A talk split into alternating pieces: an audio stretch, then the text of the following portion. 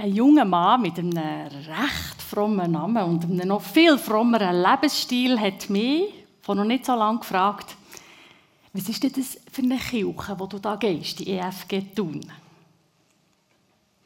Künstlerische Pause. Überlegen. Was ist die EFG so für eine Kirche? Was sind das für Leute? Und ich habe zur Antwort gegeben, die EFG Thun, die widerspiegelt die Welt.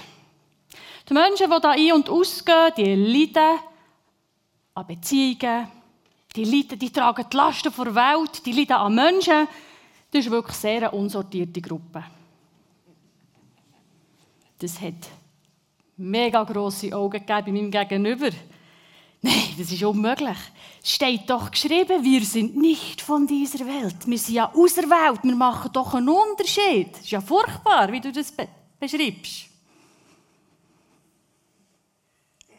Ja, wir sind nicht von dieser Welt. Da bin ich mit ihm einig. Wir, ich und du, wir sind für himmlische Zustände geschaffen.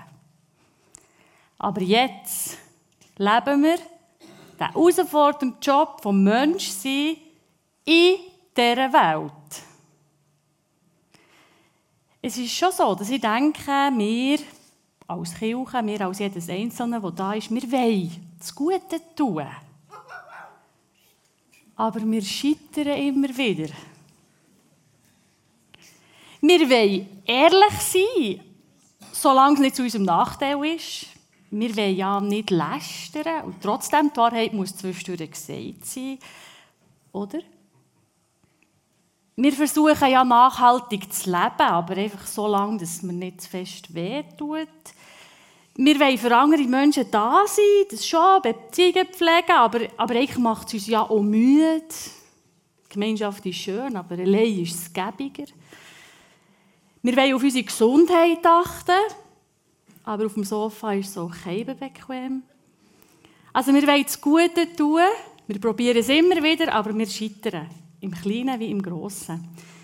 Und ich bin grosser Comic-Fan und erzähle euch jetzt eine Bildergeschichte vom Lucky Luke aus den Daltons, von den Daltons Psychodoc, vielleicht kennt ihr es. Ihr seht Bildchen dazu eingeblendet, aber ich erzähle es, wie ihr keine Bildchen hättet, für auch die, die den Podcast hören. Also der Dr. Professor Himbergeist hat sich das ehrgeizige Ziel gesetzt, Daltons, die berüchtigten Banditen, von ihrer zwanghaften Banditentum zu heilen.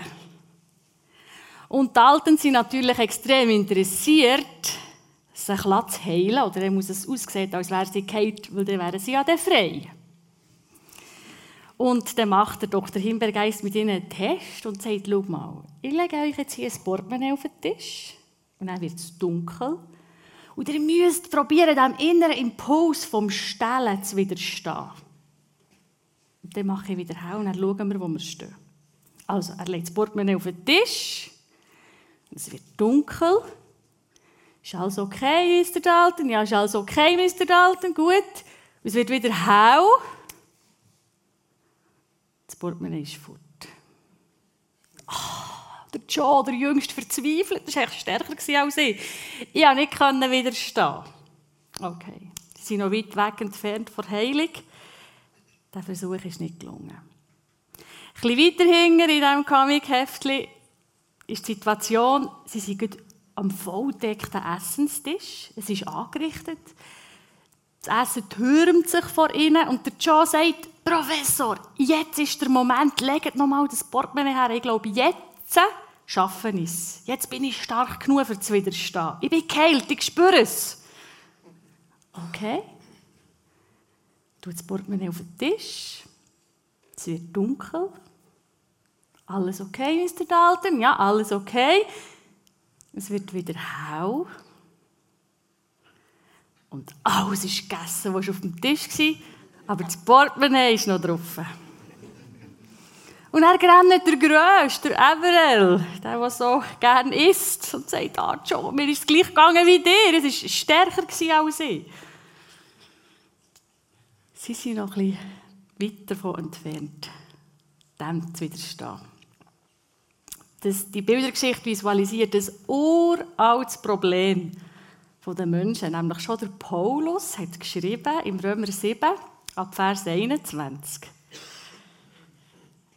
Der so fromme Paulus hat geschrieben, es zeigt sich bei mir gäng wieder wie eine Gesetzmäßigkeit, dass ich das Gute Stand bringen und dass aber das Böse dabei rauskommt. In meinem inneren Mensch bin ich mit dem Gesetz von Gott ganz einig. Aber in meinen Gliedern spüre ich ein anderes Gesetz. Das kriegt gegen meine innere Überzeugung und verliert mich im Gesetz der Sünde, das mir in den Gliedern steckt. Wir wollen das Gute die Stange bringen und häufig kommt das Böse dabei raus. Ja, es ist Bußtag heute. Für was muss diesen Menschen überhaupt das Buß tun? Also was verstehen wir so ganz klassisch unter Sünde? Mord und Totschlag, jemanden hintergehen, nicht ehrlich sein, eifersüchtig sein, etwas nehmen, was man nicht gehört, stellen, schlecht über andere reden und auch denken, gittig sein, nicht grosszügig oder ohne Sucht haben. Für diese Sachen schämen wir uns und fühlen uns schuldig. Wir glauben, dass wir uns durch diese Sachen versündigen und so unserer Seele schaden. Oder ist es umgekehrt? Zuerst die vernachlässigte Seele und dann die Sünde.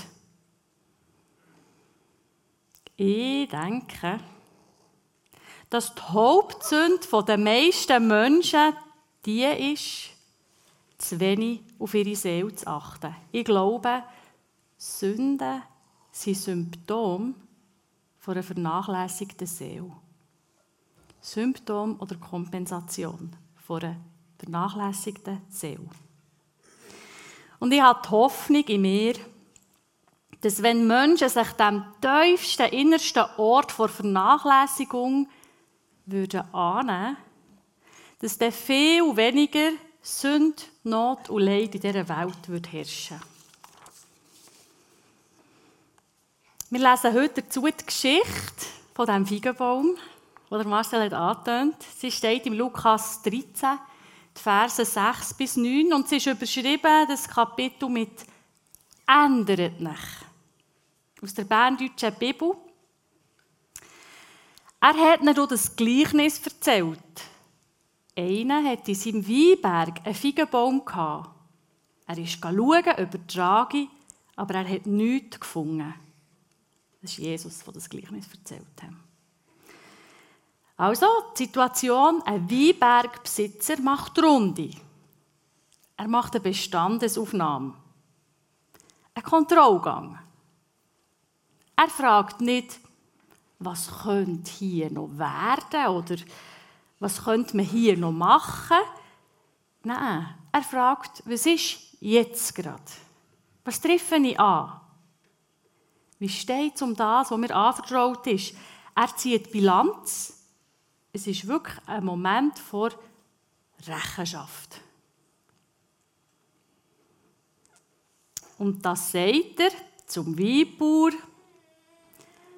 Schau, seit drei Jahren schon suche ich Früchte an diesem Feigenbaum, aber ich finde nichts. Hau ihn um. Für was braucht er das Land auszugen? Für die Geschichte zu verstehen, frage ich jetzt, für was steht echt der Feigenbaum? Aufgrund der vorherigen Verse und auch der Überschrift, eben ändert nicht, gehe ich davon aus, dass es die Jünger sind als Gruppe, die Kirche seine Gemeinschaft oder eben der Mensch als Einzels. Und ich versuche mal, jetzt einfach fangen wir mal bei mir selber an, bei uns selber, ich, Mensch, Feigenbaum. Und für was steht Frucht? Das ist die zweite, das zweite Ding, das wir müssen verstehen in dieser Geschichte. Für was steht Frucht? Die sind nämlich der Gradmesser. Sie sagen, ob ein Baum taugt oder nicht. Es kommt nicht auf die Dicke vom Stamm an oder auf die Fülle der Blätter, auf seine Höhe oder auf seine Breite. Die Früchte sind entscheidend. Ja, und was sind jetzt die Früchte von Menschen? Von mir oder von dir? Uns wachsen keine Bananen aus den Ohren. Was ist gemeint? Also es gibt gute und schlechte Früchte. Und in Galater 5, Vers 19 lesen wir, was schlechte Früchte sind. Was das natürliche Wesen zustande bringt, wissen wir ja. Hey, Berndeutsche Bibel, jetzt werdet ihr ein bisschen mit urtümlichen Wörtern bombardiert.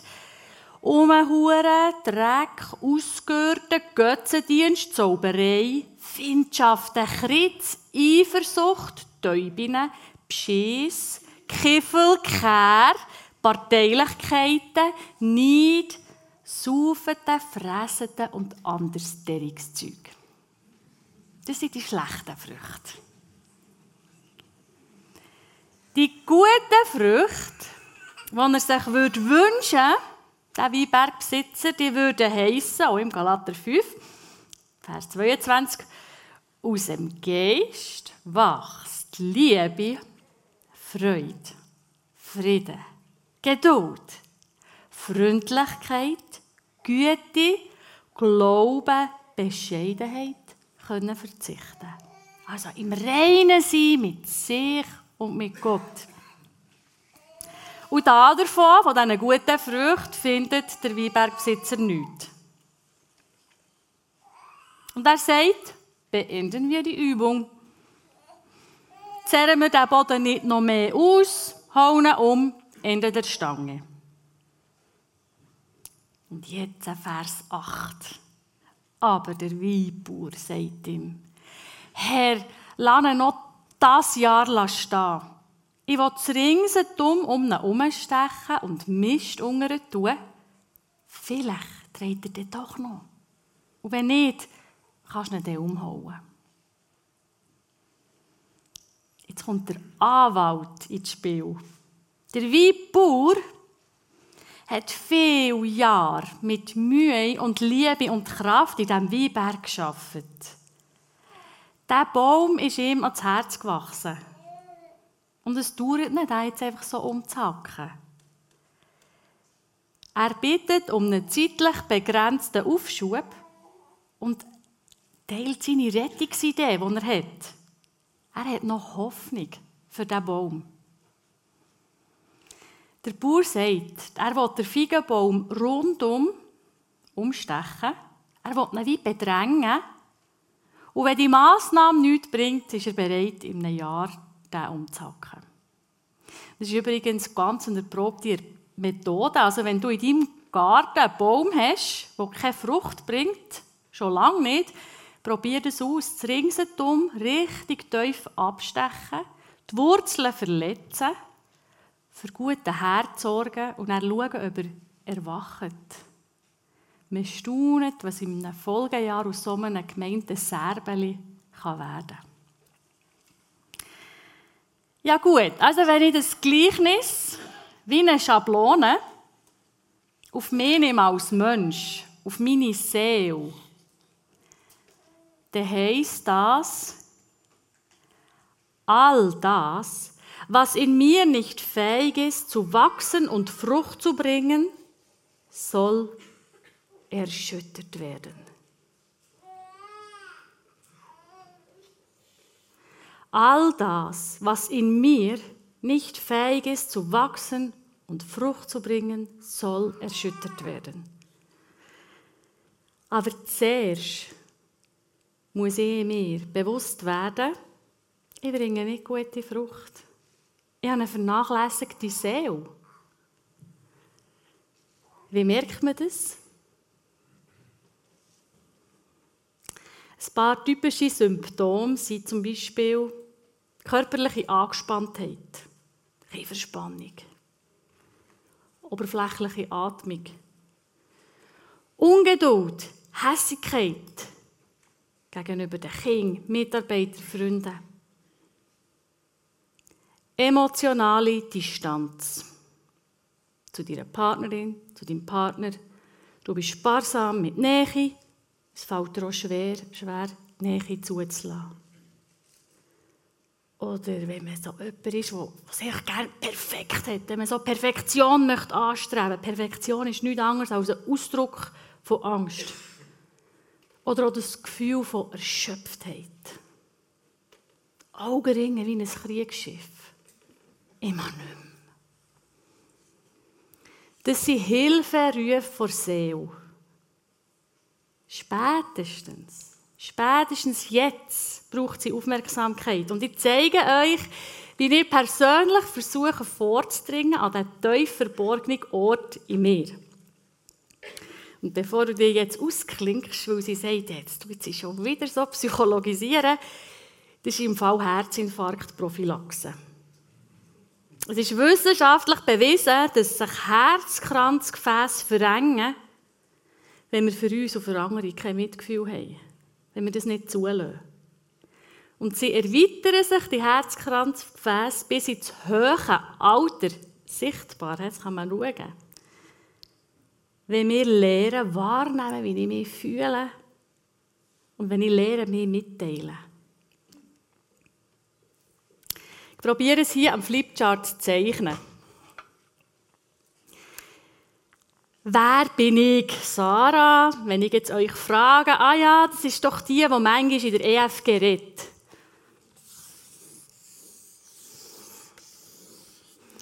Und die, die das nicht wissen, dass sie das manchmal machen, die sagen, ah, das ist doch die mit diesen drei blonden Mädchen.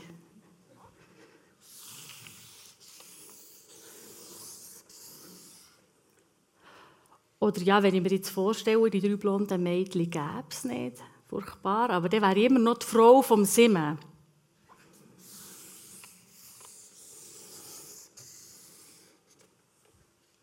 Oder jetzt, wenn es der Simmen nicht gäbe oder die EFG nicht gäbe, dann wäre ich immer noch, ah, das ist doch die, die da Fußpflege macht, die Podologin. Ja, genau. Dann wäre ich immer noch die. Wenn so das nicht wäre, wäre ich immer noch zum Beispiel die Tochter von meinen Eltern. So geht es immer weiter. Ihr könnt euch das vorstellen. Ich rede quasi von den verschiedenen Hüten, die ich in meinem Leben habe. Das ist die Einfassung. So gibst du dich, so gebe ich mich. So kennt man mich, so kennt man dich. Die nicht sichtbaren Wurzeln von mir, der innerste, privateste Ort. Ich versuche, ob einen Gelb zu zeichnen für Gold. Ich hoffe, ihr seht es.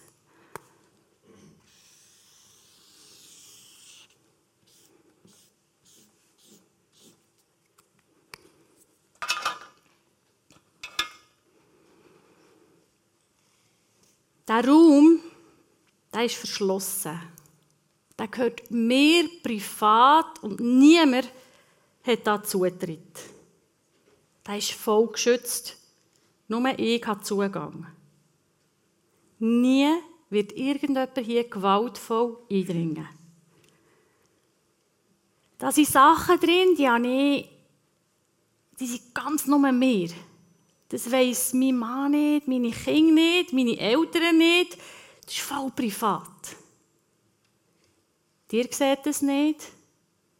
Das ist geschützt. Bei mir persönlich ist der innerste Ort kein schöner Ort. Da hocken weggesperrte nicht willkommene Anteile von mir. Fiese Selbstbilder, fiese Anteile von mir, die ich lieber nicht will. Wer könnte da hocken?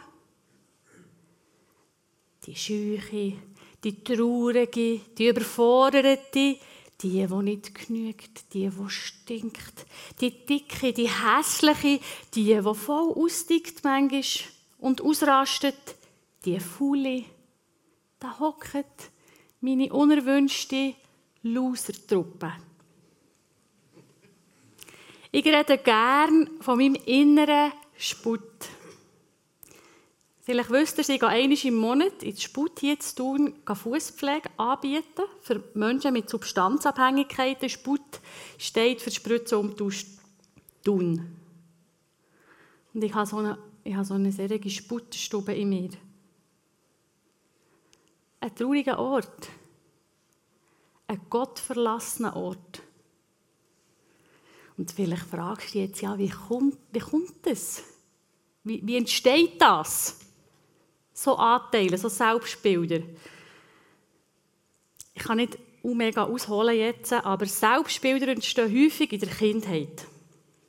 Ganz eine simple Frage. Schon sehr früh haben wir uns alle gefragt. Sehr früh. Was muss ich machen, für geliebt zu werden? Wie muss ich sein, dass man mich gerne hat?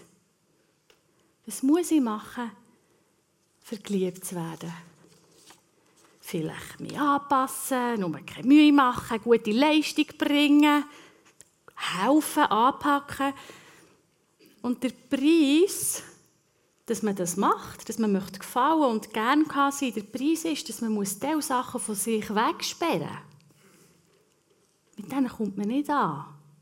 Zum Beispiel Wut, Trauer, Unsicherheit. Ich gebe euch ein ganz konkretes Beispiel aus meinem Leben. Und es trägt niemand die Schuld dran, das ist mir im Fall auch noch wichtig. Das macht man von sich aus. Das ist einfach das Setting von diesem Leben in der Welt. Wie, wie kann ich funktionieren, dass ich ein gutes Leben habe? Und dann muss man diese Sachen wegsperren. Und so ist es mir gegangen. Ich habe zum Beispiel in der ersten Klasse mit der vollen Weisheit von einem Erstklässler beschlossen, ich höre aufzurennen. Das bringt es einfach nicht. Das ist für nichts. Das kannst du sparen. Und jetzt 30 Jahre später,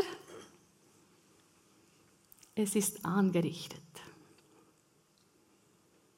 Ich hatte kein trauriges Leben bis dahin. Aber kein Mensch auf dieser Welt hat 30 Jahre lang einfach nie einen Grund zum traurig zu sein.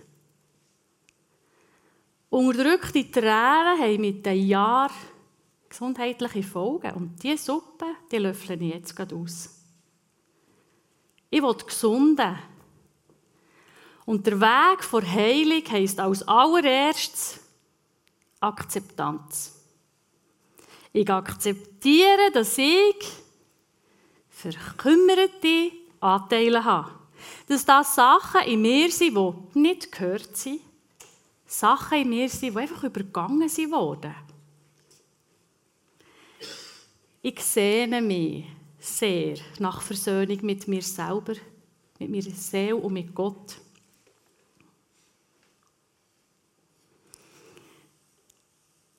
ich sehe mich, da Licht reinzubringen. Weil das hemmt gute Frucht in meinem Leben. Der Ort der Heilung ist der Ort der Wunde. Feel it, to heal it. Du es fühlen, für das du kannst heilen Und so bin ich an diesen inneren Ort gegangen von mir. Ich habe eine Bestandesaufnahme gemacht. Wie der Gärtner. Wer ist alles da? Wer hockt da alles in meinem Sput? Und im Fall, ich habe nicht so viel Liebe gefühlt für all die Anteile, die da in mir innen sind. Aber durch den Prozess, der da in Gang kam, ist irgendwie so geworden, dass das Anteile, die da in hocken, an diesem düsteren Ort, irgendwie raus möchten. Die möchten im Fall auch gesehen werden. Und es ist passiert, dass so ein Anteil von mir, so ein Mindset, das über meinem Leben ist gestanden, sich wie, wie raus ist aus diesem Loch. Und völlig unerwartet,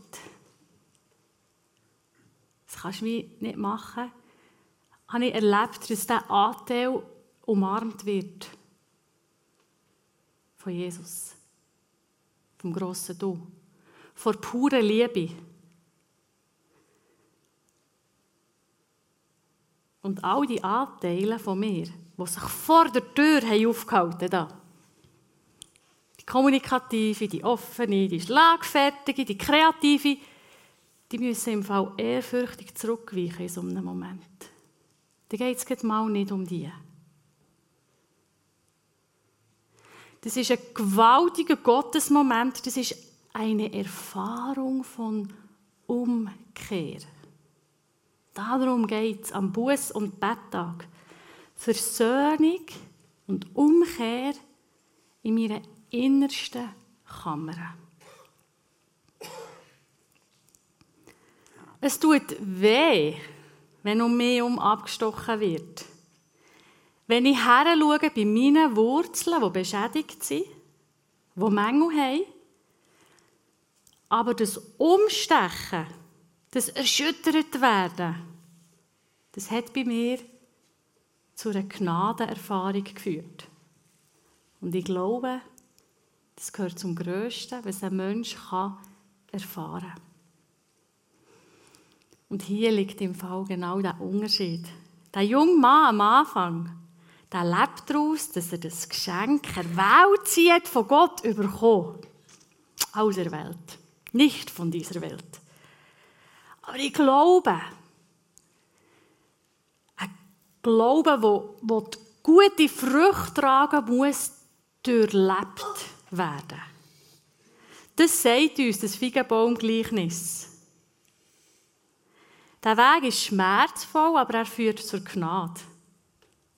Ein Jünger, der gute Frucht tragen will, muss Gott durchleben. Umkehr oder Buße tun, das ist wie ein Frühlingsputz vor Seele.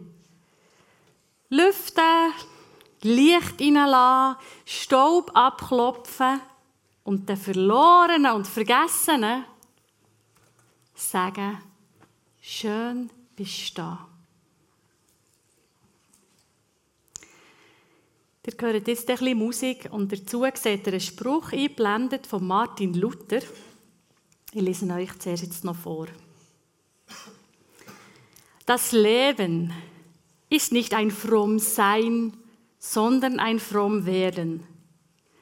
Nicht eine Gesundheit, sondern ein Gesundwerden. Nicht ein Sein, sondern ein Werden. Nicht eine Ruhe, sondern eine Übung. Wir sind es noch nicht, wir werden es aber. Es ist noch nicht getan oder geschehen, es ist aber im Gang und Schwang. Es ist nicht das Ende, es ist aber der Weg. Es glüht und glänzt noch nicht alles, es reinigt sich aber alles.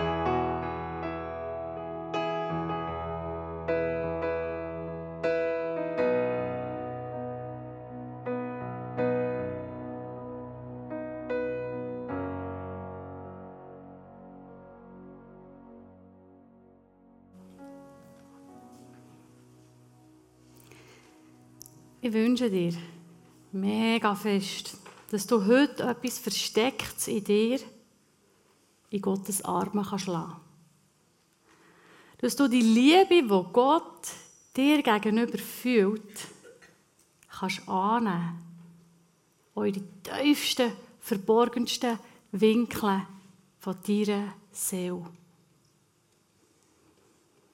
Lass dich gerne haben. Lass dich lieben mit allen deinen Anteilen. Wir feiern heute das Abendmahl und das ist ganz ein guter Ort für das Lehren, geliebt zu sein. Weil am Abendmahlstisch sind alle eingeladen. Die, die sich unzulänglich fühlen, die Unfähigen, die Ängstlichen, die Süchtigen, die, die Beherrschung verlieren, die Unehrlichen, die, die ihre Beziehung nicht auf die Reihe bekommen, jeder unaufgeräumte Mensch ist hier willkommen. Ich habe mich viel gefragt, wo ich am Abendmahlstisch hocken würde. Ich habe mich so ganz aussen in einem Eckeli gesehen, hocken auf einem Schemmeli, das so klein ist, dass ich fast die Nase nicht über den Tisch haben kann. Aber dann ist mir unerwartet ein inneres Bild geschenkt worden, weil wo Jesus an meinen inneren Tisch ist gekommen, an diesem dunklen Ort, wo all die hässlichen Anteile von mir sitzen, ist aus dem mega langen, ovalen Tisch plötzlich ein runder Tisch geworden. Was heisst das? Alle Anteile von mir sind gleichwertig. Das ist Gnade. Gnade ist Gottes Gerechtigkeit für alle Menschen.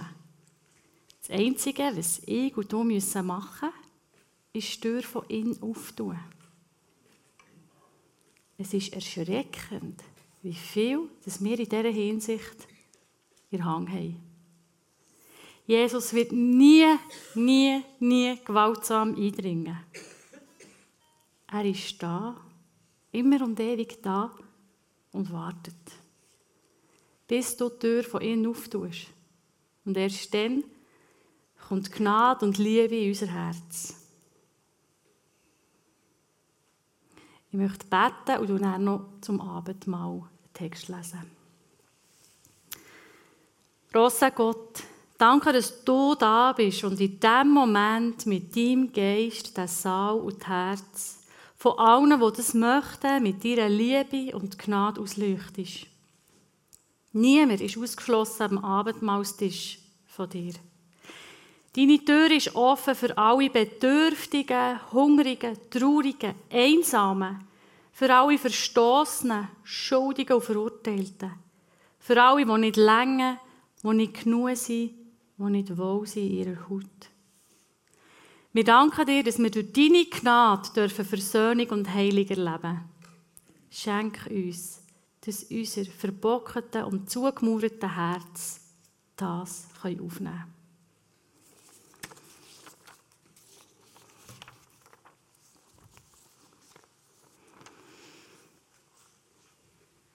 In Lukas 22, Vers 17 lesen wir, er hat den Becher genommen und hat Gott danken dafür und gesagt, Nehmt zu verteilen zu euch.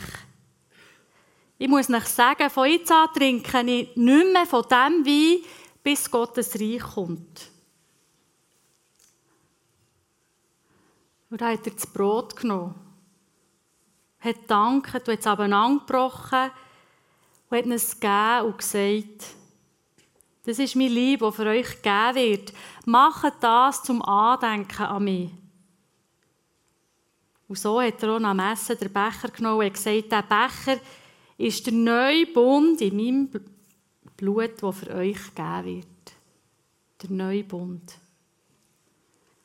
Lass Jesus in die unaufgeräumten Ecken von deiner Seele. Nimm das Abendmahl mit ihm ein, nicht für ihn. Fühl dich nicht klein dabei, sondern tu dein Herz auf für sein Trost. Er hat dich er gibt dir Halt. Und du gehst aufgerichtet und ermutigt hier raus. Der erste Song vom Worship-Teil heisst «Aber deine Gnade». Das ist die Zusammenfassung von dem, was ich gesagt habe. Jeder ist hier willkommen zum Abendmahl. Komm, wie du bist.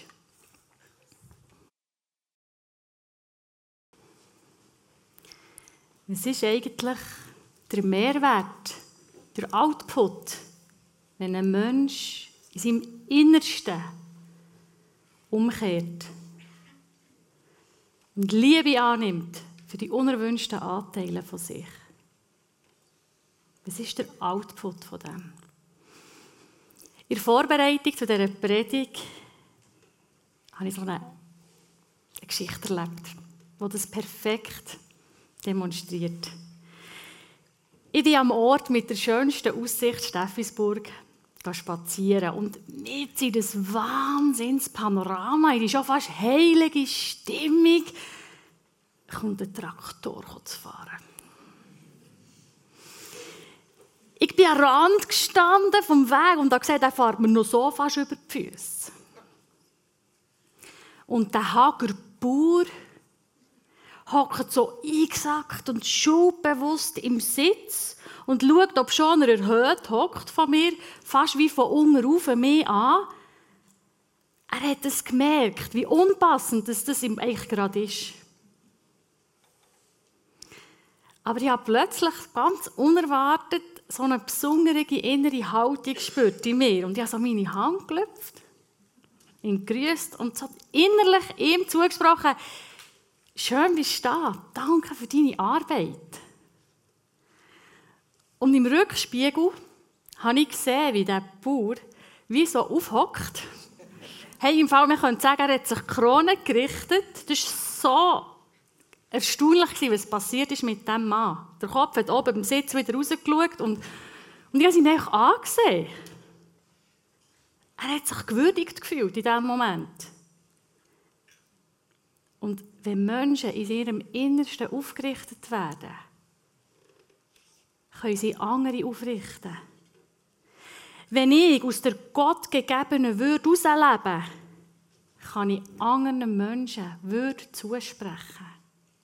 Und das hat unsere Welt so fest nötig. Das ist der Output, würde ich sagen.